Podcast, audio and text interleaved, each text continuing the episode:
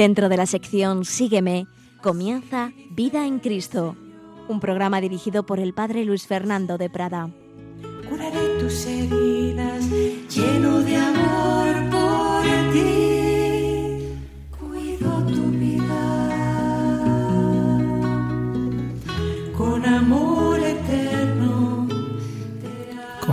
Eterno te amo, con amor eterno y misericordioso nos ama el Señor. Un cordialísimo saludo, querida familia de Radio María. Habíamos comenzado en una anterior edición de este programa, de estas reflexiones, nuestras meditaciones, nuestra oración, nuestra reflexión sobre ese gran atributo divino que es la misericordia, la misericordia divina. Y en el día pasado habíamos resumido lo principal de la bula del Santo Padre Francisco, Misericordias Vultus, el rostro de la misericordia, esa bula con la que convocaba el año santo de la misericordia. Y hoy vamos a ver un poco la misericordia de Dios en el Antiguo Testamento. Muchas personas tienen una idea muy simplista de que el Antiguo Testamento es el Dios del temor, es el Dios del castigo y menos mal que luego llega el Nuevo Testamento y ahí es el Dios del amor y la misericordia, como si hubiera dos dioses.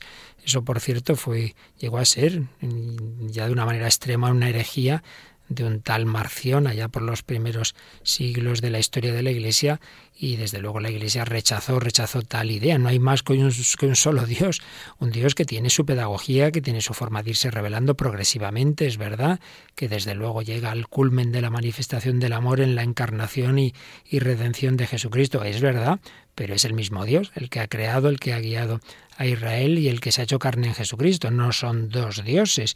Y por tanto, si Dios es amor y misericordia, tal como se revela en Cristo, es que lo era antes, no faltaría más. Otra cosa es, repito, que esa revelación del Señor es progresiva y va poco a poco enseñándonos, pero desde luego sería muy simplista, aunque es comprensible, es comprensible esa, esa idea que, a veces tenemos, porque el Antiguo Testamento no es nada fácil de entender, es comprensible esa idea, digo, que a veces podemos tener de, de, un Dios de temor en el Antiguo Testamento. Pero si se mira en profundidad y con las claves que te van dando las personas que realmente conocen la Biblia, pues nos podemos ir dando cuenta de que se iba, se iba también revelando en ese Antiguo Testamento el amor y la misericordia de Dios. De hecho, el, el atributo que más veces aparece citado de Dios en el Antiguo Testamento es justamente ese, misericordioso, el calificativo que más veces se atribuye al Señor, más de 300, con muy distintos términos en, hebreo, que luego, si Dios quiere, veremos. El Señor lo que ha hecho, lo ha hecho por amor, nos ha creado, nos ha dado todo, porque es eterno su amor, como repite una y otra vez el Salmo 136. En un escrito de hace ya unos años, el jesuita padre Ángel Rojas decía que podíamos llamar protohistoria de la misericordia a los primeros capítulos del Génesis, creación, promesa de redención, salvación de Noé, etc. Y cómo vemos que el hombre desde el principio muestra un corazón rebelde, Adán, Caín, la torre de Babel, y sin embargo Dios sigue amando, Dios sigue dando sus dones, se, se perfila ya en la historia una lucha entre la cerrazón humana y la misericordia divina, que al final triunfará. Vemos como los patriarcas, los que llamamos los patriarcas, tratan íntimamente con Dios, lo consideran cercano, bueno, entrañable. Vemos, por ejemplo, esa oración de Jacob en Génesis 32, Oh Señor, Dios de mi padre Abraham, de mi padre Isaac, que me dijiste, vuelve a tu tierra y a tu patria, que yo seré bueno contigo. Qué poco merecía yo todas las mercedes y toda la confianza que has dado a tu siervo. Fuiste tú quien dijiste, yo seré bueno de veras contigo, y haré tu descendencia como la arena del mar, que no se puede contar de tanta como hay. Y ciertamente el Señor no le defraudó.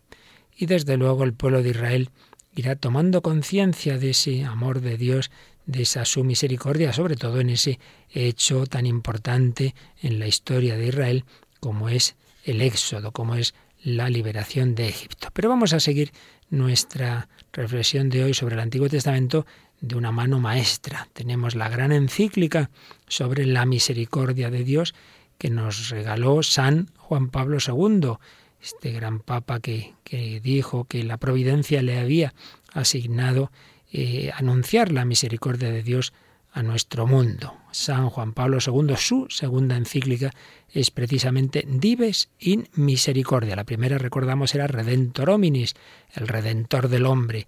Todo su pontificado fue un pontificado muy centrado en Jesucristo Redentor, Redentor del hombre, Redentor Hominis, la primera encíclica. Tendrá la encíclica de la Virgen, será Redentoris Mater, la Madre del Redentor, una exhortación o carta apostólica sobre San José Redentoris Custos, el custodio del Redentor, la encíclica sobre las misiones Redentoris Missio, en fin, que insistía mucho en la redención. Pero después de esa primera encíclica, Redentor Hominis, Redentor del hombre, la segunda va a ser Dives in Misericordia. Si la primera se centraba ante todo en Jesucristo, el Hijo de Dios hecho hombre, la segunda nos va a hablar del Padre rico en misericordia que nos ha enviado a su Hijo y al Espíritu Santo. Luego habrá más adelante otra encíclica sobre la tercera persona divina, sobre el Espíritu Santo. El Papa, pues, que, iba dándonos enseñanzas desde las personas divinas hasta los temas sociales, fue tratando de casi todo en sus 27 años de pontificado. Pues bien, en Dive sin Misericordia, el capítulo tercero nos habla del Antiguo Testamento. Vamos a recoger lo principal que enseñaba Juan Pablo II en esta preciosa encíclica que cita mucho el Papa Francisco en, en, su bula de convocación del jubileo y en muchas otras catequesis, en muchas otras ocasiones, como es lógico, hablar de la misericordia de Dios, pues nos lleva a buscar esta encíclica tan importante sobre esa misericordia divina, en la cual decía Juan Pablo II que el pueblo de Israel, en cuanto pueblo, en cuanto pueblo de la antigua alianza, había sacado de su historia plurisecular una experiencia peculiar de la misericordia de Dios. Tenía una experiencia social y comunitaria y a la vez individual e interior de esa misericordia divina. En efecto, Israel fue el pueblo de la alianza con Dios, una alianza que rompió muchas veces, la rompió muchas veces. Y cuando Israel tomaba conciencia de lo que había hecho, de que había roto la alianza, de que había sido infiel, pues claro, ya no tenía derecho a exigir nada, solo le quedaba invocar la misericordia divina. Señor, perdónanos. Y eso lo vemos en infinidad de textos. Y también vemos cómo los profetas van a anunciar esa misericordia divina, que significa, decía el Santo Padre, una potencia especial del amor que prevalece sobre el pecado y la infidelidad del pueblo elegido. Una potencia especial del amor que prevalece, que es mayor que el pecado y la infidelidad. Una misericordia que aparece también como elemento correlativo de la experiencia interior de las personas, no sólo del pueblo en su conjunto, sino de cada persona, sobre todo cuando las personas están sufriendo, cuando tienen en su alma una conciencia de culpa o padecen toda clase de sufrimientos y desventuras. Por eso decía el Santo Padre Juan Pablo II que tanto el mal físico como el mal moral o pecado hacen que los hijos e hijas de Israel se dirijan al Señor recurriendo a su misericordia. Así lo hace David con el famoso Salmo 50 después de su gravísimo pecado. Así lo hace Job después de sus rebeliones en medio de su tremenda desventura. Él se dirige igualmente a Esther, consciente de la amenaza mortal que pesaba sobre su pueblo. Muchos, muchos ejemplos de personas y del pueblo de Israel que se dirigen a Dios en un momento de dificultad, de sufrimiento.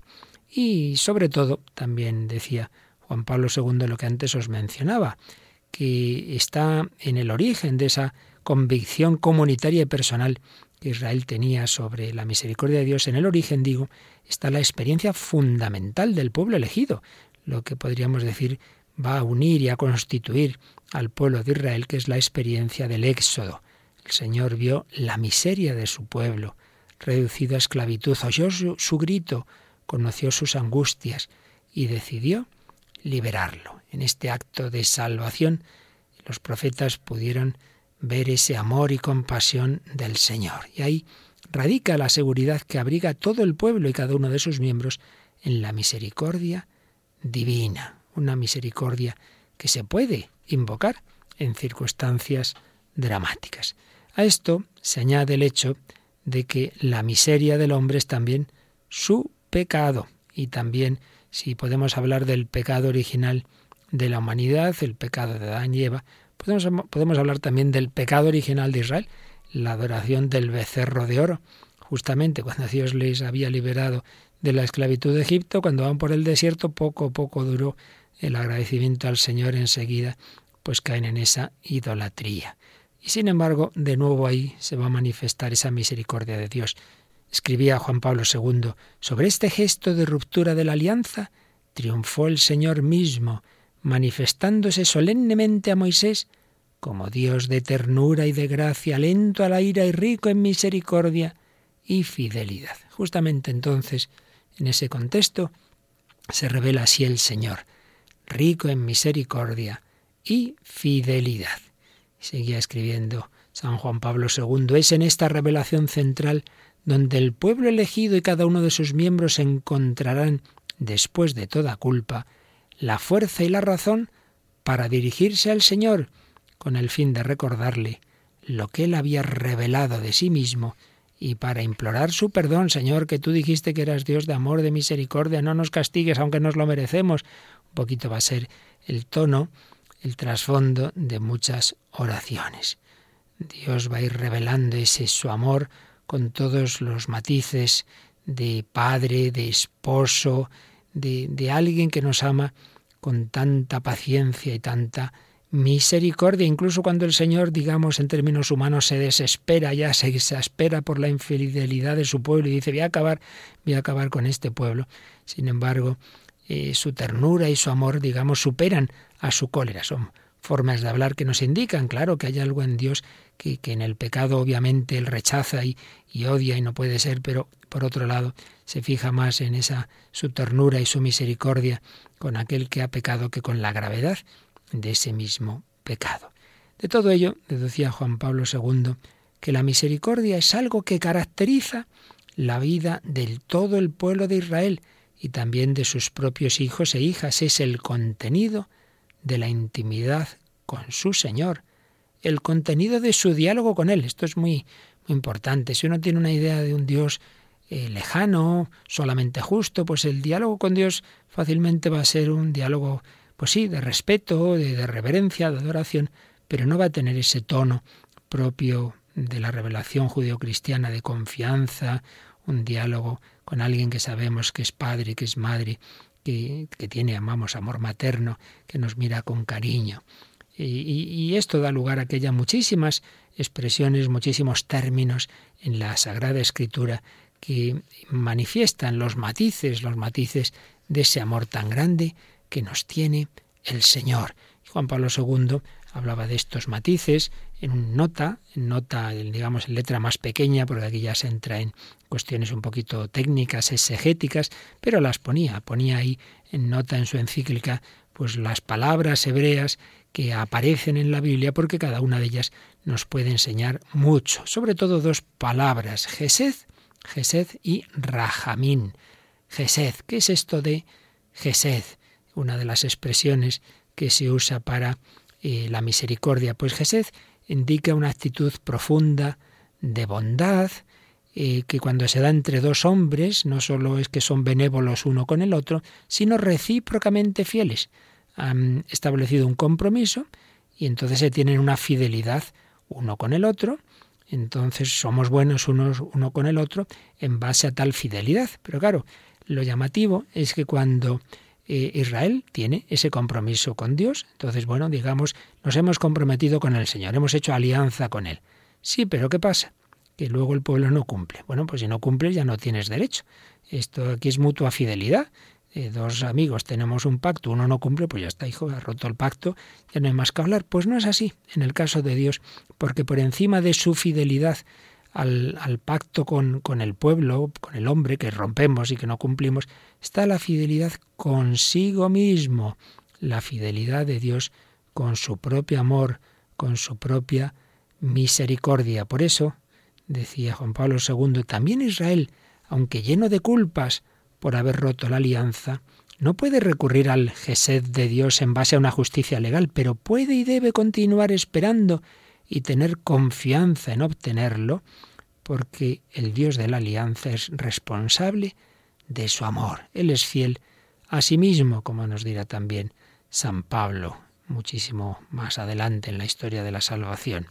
Frutos de ese amor, decía San Juan Pablo II, son el perdón, la restauración en la gracia y el restablecimiento de la alianza interior. Gesed, bondad, fidelidad, Dios es fiel a su mismo amor, así señalaba Juan Pablo II. Misericordia como fidelidad, como fidelidad a sí mismo, como fidelidad a ese amor, a esa bondad, por encima de la obligación jurídica que ya se habría roto, porque no había cumplido su parte el pueblo. Pero el Señor tiene ese amor. Por eso Israel cantará en su en su jalel pascual, en ese Salmo 117-116, Alabad al Señor todas las naciones, celebradlo todos los pueblos, porque es fuerte su amor hacia nosotros, la fidelidad del Señor dura por siempre. Fidelidad, Gesed, ese Gesed que aparecerá también en el Benedictus. El Señor ha tenido misericordia con nuestros padres, recordando su santa alianza y el juramento que juró a nuestro Padre Abraham. Gesed, bondad, fidelidad, amor misericordioso, un amor grande, un amor infinito, un amor que nos supera por todos lados. Pues vamos a hacer un momento de pausa, de reflexión, a darle gracias al Señor. Señor, yo no soy fiel, tantas veces incumplo mis compromisos, mi bautismo, no soy fiel, pero tú sí lo eres, tú sí eres fiel fiel a tu amor, fiel a tu misericordia, que no desconfíe nunca de un amor tan grande como el que tú me tienes.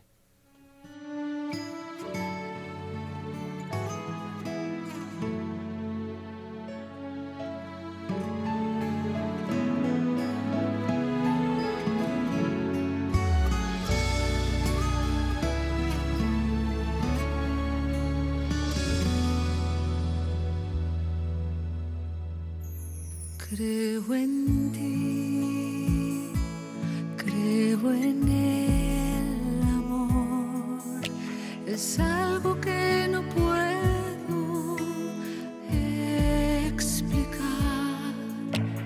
Tengo la confianza puesta en mi intuición. Prefiero no pensar y sí sentir.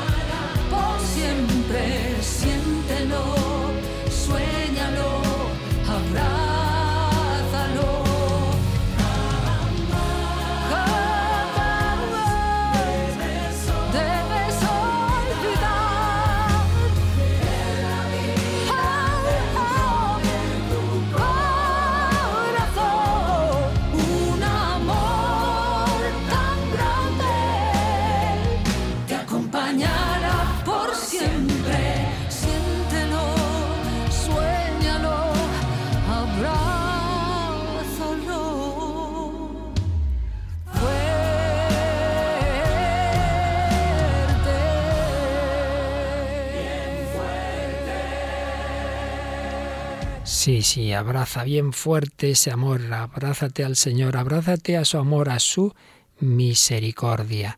Es nuestra confianza, que Dios es fiel a sí mismo, Dios es fiel a su amor. Gesed, Rajamín, otra palabra, otro término que aparece mucho en el Antiguo Testamento. Nos decía Juan Pablo II que tiene un matiz distinto del Gesed, mientras este, Gesed, pone en evidencia los caracteres de la fidelidad hacia sí mismo y de la responsabilidad del propio amor, caracteres, podríamos decir, señalaba Juan Pablo II, en cierto modo masculinos, Rahamín, en cambio, en su raíz, denota el amor de la madre, porque esa palabra viene de regem, que significa regazo materno. Fijaos, se habla de la misericordia de Dios usando la expresión de regazo materno. Y es que Dios nos ama, por así decir, con entrañas maternas, desde el vínculo más profundo y originario, desde la unidad que liga a la madre con el niño, brota una relación particular con él, un amor muy, muy particular. Se puede decir que este amor es totalmente gratuito, no es fruto de ningún mérito. El niño no ha hecho ningún mérito para venir al mundo y sin embargo su madre le quiere con un vínculo muy especial que está ahí en las entrañas. No es fruto de mérito, pero constituye una necesidad interior, una exigencia del corazón. Toda madre normal, por así decir, pues ama por exigencia del corazón al que es fruto de sus entrañas. Y señalaba al santo padre Juan Pablo que es una variante casi femenina de la fidelidad masculina a sí mismo, expresada en el Gesed. Sobre ese trasfondo psicológico, Rajamina engendra una escala de sentimientos, entre los que están la bondad y la ternura, la paciencia y la comprensión, la disposición a perdonar.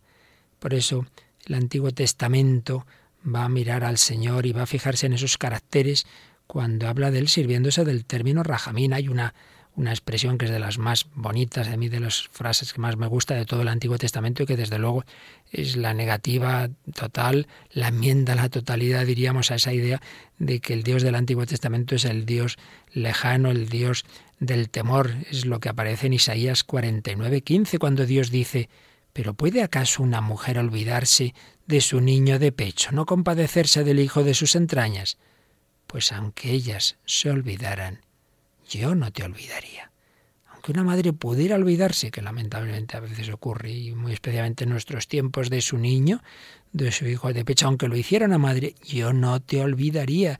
Yo te amo con un amor materno mayor que el de todas las madres juntas. Un amor, seguía diciendo el Papa polaco, fiel e invencible, gracias a la misteriosa fuerza de la maternidad ese amor se expresa en los textos veterotestamentarios de distintos modos, ya sea como salvación de los peligros, especialmente de los enemigos, ya sea también como perdón de los pecados, ya sea como prontitud para cumplir la promesa y la esperanza escatológicas. No obstante, la infidelidad humana. Aunque vosotros me falléis, yo os amaré generosamente, viene a decir Oseas 14.5. Distintas expresiones que manifiestan ese amor del Señor, esa ternura de Dios, esa ternura materna, esa exigencia del corazón. Nuestro Dios no es ese Dios lejano que simplemente hay que adorar y al que hay que obedecer, sino ese Dios cercano. Desde luego esto es revolucionario, señala Ángel Rojas en la historia de las religiones y debe serlo en nuestra espiritualidad personal es maravilloso que el Señor pues se dirija a nosotros con ternura, bondad, cariño, fidelidad, delicadeza maternal. Por eso podemos explicarnos que el Papa de los 33 días, Juan Pablo I, dijera en una de sus pocas catequesis que pudo dar en su tiempo de Papa, Dios es Padre, pero sobre todo es Madre. Y entendemos que solo hay esa persona divina que llamamos Padre, no hay una persona divina que sea la Madre, no, pero lo que quería decir es que nos ama con ese amor que nosotros vemos reflejado especialmente en la madre. Claro, a fin de cuentas, todas las criaturas y todos los seres humanos, seamos varones o mujeres, todos somos reflejo, limitadísimo, pero reflejo, imagen y semejanza del amor de Dios. Por tanto, el amor materno está en su origen, en Dios no faltaría más. Dios es Padre, pero sobre todo es Madre. Por ello, Nuestra relación con Dios debe tener ese matiz íntimo y entrañable. La vida espiritual no es simplemente, bueno, cumplir, tengo que ir a adorar a Dios y cumplir los mandamientos y ir a misa. No, algo atrayente y cordial. Es alguien que me quiere mucho, con que voy a estar. Bueno, lo que decía Santa Teresa, como Santa Teresa explicaba que es la oración, tratar muchas veces con quien sabemos que nos ama. Una ternura divina que supera todo amor en la tierra. Podríamos leer infinidad de textos del Antiguo Testamento preciosos, además del que ya hemos visto de Isaías 49, sin decir citas para no resultar pesados, pues leemos algunos de estos textos. Oh Señor, qué precioso es tu amor. Los hombres se cobijan a la sombra de tus alas. Qué preciosidad. Se cobijan a la sombra de tus alas. ¿Cuál es la ternura de un padre para con sus hijos? Así de tierno es el Señor para quienes le aman. ¿Cuál es la ternura, regen, de un padre para con sus hijos así de tierno? Y vuelve a aparecer esa palabra, esa raíz regen es Dios para quienes le aman. Y si nos vamos al profeta Oseas, sobre todo el capítulo 11 es una maravilla. Cuando Israel era niño yo le amé. Yo enseñé a Efraín a caminar tomándole en mis brazos. Con cuerdas humanas los atraía, con lazos de amor, y era para ellos como quien alza a un niño contra su mejilla. Me inclinaba hacia él para darle de comer. ¿Quién iba a imaginar que nuestro Dios pudiera decir estas cosas como comparándose con ese padre cariñoso, esa madre entrañable que coge a su niño pequeño y, lo, y se lo está comiendo a besos? Y también en Jeremías 31, 20, se han conmovido mis entrañas por Efraín, ternura hacia él no ha de faltarme. Se han conmovido mis entrañas. De nuevo aparece ahí esa raíz regen. Y el Salmo 27, 26 tiene esa frase, ese versículo precioso. Si mi padre y mi madre me abandonaran, el Señor me recogería. No tengamos miedo. Nuestro Padre nos cuida aunque nos fallaran nuestros padres de la tierra, el Señor me recogería. Y de nuevo, como ya veremos en otro día, todo este amor, toda esta misericordia entrañable de Dios va a llegar a su plenitud en la encarnación. Zacarías en el Benedictus dirá, por las entrañas de misericordia de nuestro Dios nos visitará el sol que nace de lo alto. Entrañas de misericordia, rajamín. Y aunque sea anticipar cosas, pero tiene que ver con lo que estamos viendo, en la carta del apóstol Santiago, eh, va a decir esto, el Señor es compasivo y misericordioso, Santiago 5.11. Pues bien, ¿sabéis la palabra que usa Santiago para decir eso de que es misericordioso? Pues él hace una especie de composición, el mismo de dos términos griegos, eh, y junta muchas entrañas, esas dos palabras el Señor es misericordioso, está dicho de esta manera, Dios tiene muchas entrañas de madre. Es decir, que la ternura divina que se ha manifestado en Jesús supera a la ternura de todas las madres de la tierra. Dios tiene muchas entrañas de madre, entrañas de misericordia. Vamos a cantar de nuevo, a meditar, a agradecer, a invocar esas misericordias del Señor. Vamos a cantar esas misericordias de las que vivimos, porque si no fuera por tu misericordia, Señor, todos ya estaríamos condenados.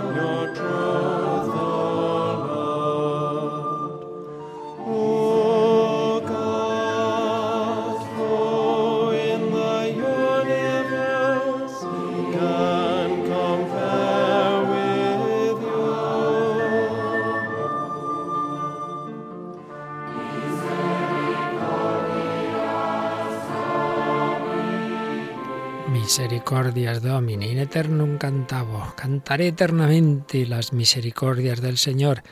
Así moría Santa Teresa diciendo estas bellas palabras. Cantaré eternamente las misericordias del Señor. Aquí seguimos en Radio María reflexionando sobre la misericordia divina eh, hoy en el Antiguo Testamento y siguiendo fundamentalmente la encíclica Dives in Misericordia de San Juan Pablo II.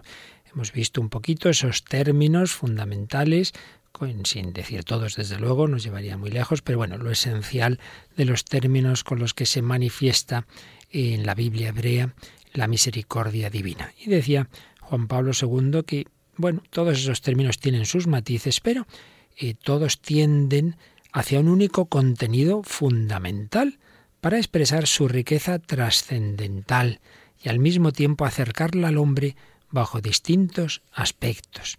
El Antiguo Testamento anima a los hombres desventurados, en primer lugar a quienes versan bajo el peso del pecado, a recurrir a la misericordia y les concede contar con ella. La recuerda en los momentos de caída y de desconfianza, y seguidamente da gracias y gloria cada vez que se ha manifestado y cumplido, bien sea en la vida del pueblo, bien en la vida de cada individuo. Por eso, aplicando esto que ya vemos, como digo, en el Antiguo Testamento, aplicándolo a nuestra vida, pues muchas veces encontramos personas que dicen, no, yo, yo ya, ¿para qué voy a rezar? ¿Para qué viene a la iglesia? Ya con lo que he hecho ya no tengo solución. ¿Cómo voy a acudir a Dios con lo malo que he sido? Pues por eso mismo, hombre, pues porque Dios no ha venido por los justos sino por los pecadores, porque es Dios de misericordia, por eso mismo tienes que acudir a Él, tienes que pedirle su ayuda. Si Él está deseando curarte, perdonarte, rehacer tu vida, acude, acude a esa misericordia. No te dejes llevar de la peor tentación que es la desconfianza. Y ni siquiera decir, bueno, sí, bien, Dios me perdonará, eh, espero por su misericordia salvarme, pero hombre, ya ser santo, eso ya, ya quedó en ideales de juventud, eso ya imposible. Pues tampoco es verdad. Ahí el demonio es experto en quitarnos esa esperanza, esa esperanza en que Dios es capaz de hacer obras grandes con uno por pecador que haya sido. Y sigue diciendo Juan Pablo II en este capítulo eh, tercero, el Antiguo Testamento, eh, de su encíclica Dives en Misericordia, que en cierto sentido la misericordia se contrapone a la justicia divina y se revela en multitud de casos no sólo más poderosa, sino también más profunda que ella. Hombre, ya sabemos que en Dios todos los atributos se identifican. Pasa que a nuestra mente limitada, pues es que nos perdemos ahí, ¿verdad? En ese Dios infinito. Entonces tenemos que distinguir. Y en esa distinción nos parece, dice aquí Juan Pablo II, que la misericordia es más profunda y más poderosa que la justicia. ¿En qué sentido? Porque dice que es algo más primario y fundamental. El amor condiciona a la justicia y en definitiva la justicia es servidora de la caridad. La primacía y la superioridad del amor respecto a la justicia se manifiestan precisamente a través de la misericordia. Y por eso decía también el Santo Padre que esto le pareció tan claro a los salmistas y a los profetas que el mismo término de justicia terminó por significar la salvación llevada a cabo por el Señor y su misericordia. Dios nos justifica, es decir, Dios nos salva por su amor, por su misericordia. La misericordia difiere de la justicia, pero no está en contraste con ella, seguía escribiendo.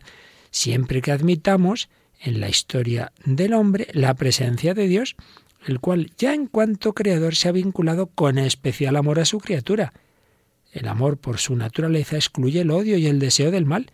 Nunca entendamos la justicia divina como que Dios ya nos odia, eso es imposible, Dios no puede no amar, Dios es amor, no es que ame más o menos, es que lo es.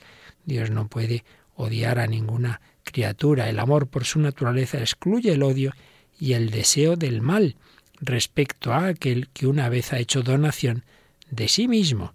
Y citaba Sabiduría 11:24, nada aborreces de lo que has hecho, Señor.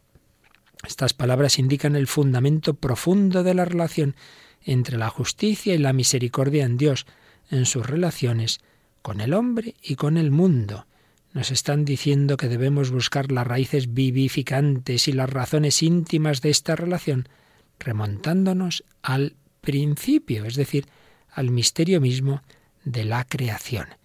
Y con ese misterio de la creación está vinculado el misterio de la elección, que ha plasmado de manera peculiar la historia del pueblo. Dios ha creado, Dios nos ha elegido, todo hecho, todo esto lo ha hecho por amor. Si lo ha hecho por amor, Dios no se va a echar atrás, por supuesto que no, no se va a echar atrás nunca de ese amor, de esa misericordia. Así pues, misericordia de Dios en el Antiguo Testamento, una misericordia con esos distintos matices, esa misericordia que supera la mera justicia, una misericordia con la que Dios mismo se define. Hay un pasaje muy importante cuando Moisés quiere, pues digamos, ver a Dios, quiere contemplar a Dios, quiere saber cómo es Dios. Y el Señor le responde en Éxodo 33, 18, Yo haré pasar ante tu vista toda mi bondad y pronunciaré delante de ti el nombre de Yahvé. A ver, a ver, ¿qué nombre va a decir Yahvé? ¿Cómo Yahvé se va a definir? ¿Cómo va a revelar su intimidad? Pues fijaos lo que dice en Éxodo 34, 5, 7. Yahvé es Yahvé, Yahvé es el Señor, Dios misericordioso y clemente, tardo a la cólera y rico en amor y fidelidad, que mantiene su amor por mil generaciones, que perdona la iniquidad, la rebeldía y el pecado. Así pues el Señor es Señor Dios misericordioso y clemente. El Señor mismo se manifiesta a Moisés como Dios de ternura, gracia y misericordia, hacia así su autorretrato. Y Moisés, ese hombre predilecto de Dios que hablaba cara a cara con el Señor como un hombre habla con su amigo, Éxodo 33.11, ese hombre que gozó de la intimidad divina, dirá en Deuteronomio 4.31 al pueblo, Yahvé tu Dios es un Dios misericordioso, no te abandonará ni te destruirá, y no se olvidará de la alianza. Y poco antes de morir, y ante la tierra prometida, Moisés ante el pueblo va a entonar una especie de himno a la misericordia divina, en Deuteronomio 32. En tierra desierta, en el caos del desierto, Él te envuelve, te sustenta, te cuida, como a la niña de sus ojos, como un águila incita su nidada y revolotea sobre sus polluelos, así Él despliega sus alas te toma y te lleva sobre su plumaje. Pero bueno, qué maravillas encontramos en el Antiguo Testamento, como un águila incita a su nidada y revolotea sobre sus polluelos, así el Señor, ese Yahvé al que muchos tienen miedo del Antiguo Testamento, pues mira, es tan misericordioso, te quiere llevar sobre sus alas, te quiere llevar como a esos polluelos que cuida, que cuida a su madre. El Señor es compasivo, y misericordioso. Y, esa misericordia de Dios aparece en el Antiguo Testamento con estos rasgos que podemos resumir así. Primero, misericordia es perdón, perdón. Recordemos cómo el rey David, el santo rey David no era tan santo muchas veces. Había hecho un pecado gravísimo con el adulterio, con aquella mujer casada con el soldado Urias y luego hace para que maten a su marido, adulterio y homicidio pero ciego por la pasión, no lo había reconocido. El profeta Natán se lo hace ver y entonces David llora su culpa. Y quizá fue entonces cuando escribió el Salmo 51, 50, que rezamos en laudes todos los viernes. Por tu inmensa ternura, Señor, borra mi delito, lava del todo mi culpa, limpia mi pecado, rocíame con el hisopo y ser limpio, lávame, y quedaré más blanco que la nieve. Fijaos lo que dice el profeta Isaías, Isaías 1.18, aunque vuestros pecados fueran como la grana, cual nieve blanquearán, aunque fueran rojos como el carmesí, cual lana blanca quedarán. Dios es el gran perdonador. Antes nos cansaremos nosotros de, de pedir perdón que el de concederlo. Disfruta perdonando. Fijaos lo que dicen los salmos. Tú borras nuestras rebeldías has quitado la culpa de tu pueblo, has cubierto todos sus pecados. Y otro salmo precioso, que también se atribuye a David, dice lo siguiente, Dichoso el que es perdonado de su culpa y le queda cubierto su pecado. Dichoso el hombre a quien el Señor no le imputa falta. Tú absolviste mi culpa, tú perdonaste mi pecado, tú perdonaste mi pecado. Misericordia es perdón. Segundo, misericordia es fidelidad, lo que hemos visto con ese término de Gesed. Dios es fiel a sí mismo. Dios es fiel, Dios es fiel a su mismo amor. Tercero, misericordia es ternura, lo que hemos visto respecto a esa palabra rajamín, las entrañas maternas, un cuidado materno, una delicadeza femenina, cariño, ternura, eh, esa bondad materna. Y, por tanto, amor, fidelidad, ternura, todo ello nos llevan a ver que ese atributo, ese atributo de la misericordia, presente bajo estos y otros matices, que aquí ya no podemos alargarnos más, están invadiendo todo ese Antiguo Testamento del cual, eh, en el cual se nos, se nos va a manifestar ese Dios así, lleno de amor y misericordia, esa misericordia de la que el gran doctor de la Iglesia Santo Tomás de Aquino dirá que es el supremo atributo de Dios. Y San Juan Pablo II, en la misma encíclica que hoy estamos siguiendo, Dives y Misericordia, pero más adelante en el número 13 dirá que es el atributo más estupendo del Creador y Redentor. Dios no puede dejar de amar porque soy Dios y no hombre, dirá en Oseas 11, 9. Toda la historia de la salvación es una constante revelación de esa misericordia divina. Encontramos preciosos himnos al amor, la ternura y la misericordia de Dios. Se ha dicho que unos dos tercios de los salmos pues giran en torno a la misericordia de Dios. Por ejemplo, el precioso Salmo 104, 103. Dios perdona todas tus culpas, cura todas tus dolencias. El Señor rescata tu vida de la fosa, te corona de amor y de ternura. El Señor es clemente y compasivo, lento a la cólera y lleno de amor no nos trata según nuestros pecados, ni nos paga conforme a nuestras culpas, como se alzan los cielos por encima de la tierra. Así de grande es su amor para quienes le temen, cuál es la ternura de un padre para con sus hijos, así de tierno es Dios para quienes le aman. Bueno, no podemos decir desde luego que aparece en el Antiguo Testamento ese Dios que nos quiere meter miedo, sino esa misericordia divina tan grande. Qué amor tan grande nos tiene Dios. Vamos con el himno del año santo de la misericordia, pues a dar gracias a ese Padre bueno, que lo era también, no faltaría más, en el Antiguo Testamento.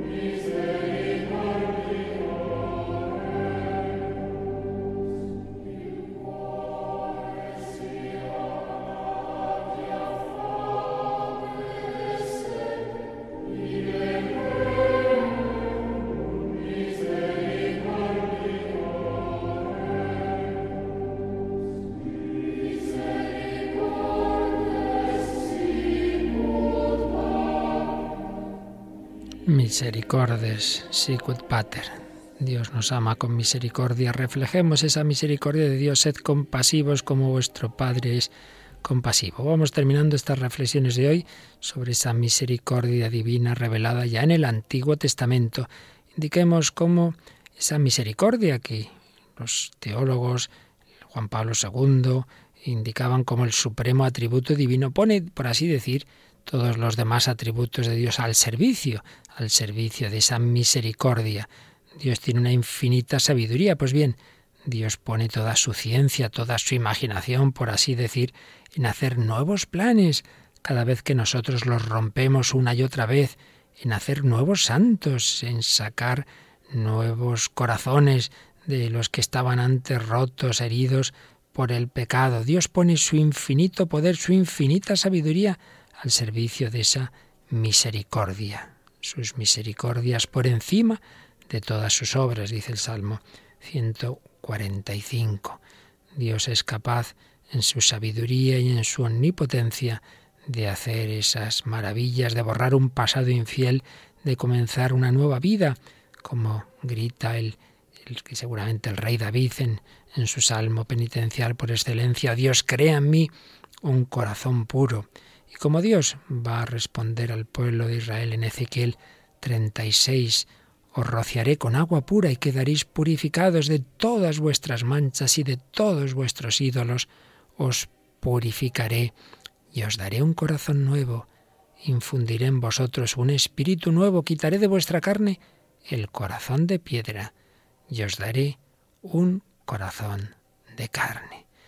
Dios nos promete un corazón nuevo, un corazón de carne, pero fijaos, si es que ese corazón es el corazón de Cristo, el Espíritu Santo que formó el corazón de Jesús en el seno de María, quiere formarlo en nosotros, quiere formar un corazón semejante al suyo.